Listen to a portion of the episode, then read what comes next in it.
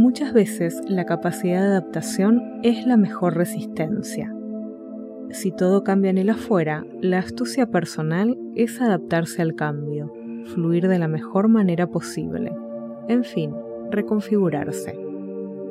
Por más que te opongas a los cambios externos, a las pérdidas, a los cortes bruscos, no vas a poder evitarlos y volverlos atrás.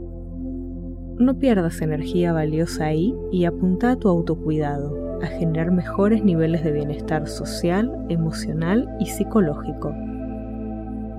Revisa tu funcionamiento y qué de esa forma ya no sirve en el contexto actual. Actualizate para poder detectar nuevas oportunidades, o mejor aún, crearlas. Aprovecha también para eliminar de tus modos de actuación aquellas cosas que no te cerraban del todo o no te hacían feliz. Vas a necesitar valerte de paciencia y mucha curiosidad, pero es posible. Invertí tu tiempo en modo ensayo y error hasta que estés motivado para lo que viene. Hace espacio para lo nuevo y ponete a la tarea de crear y descubrir. Reconfigúrate.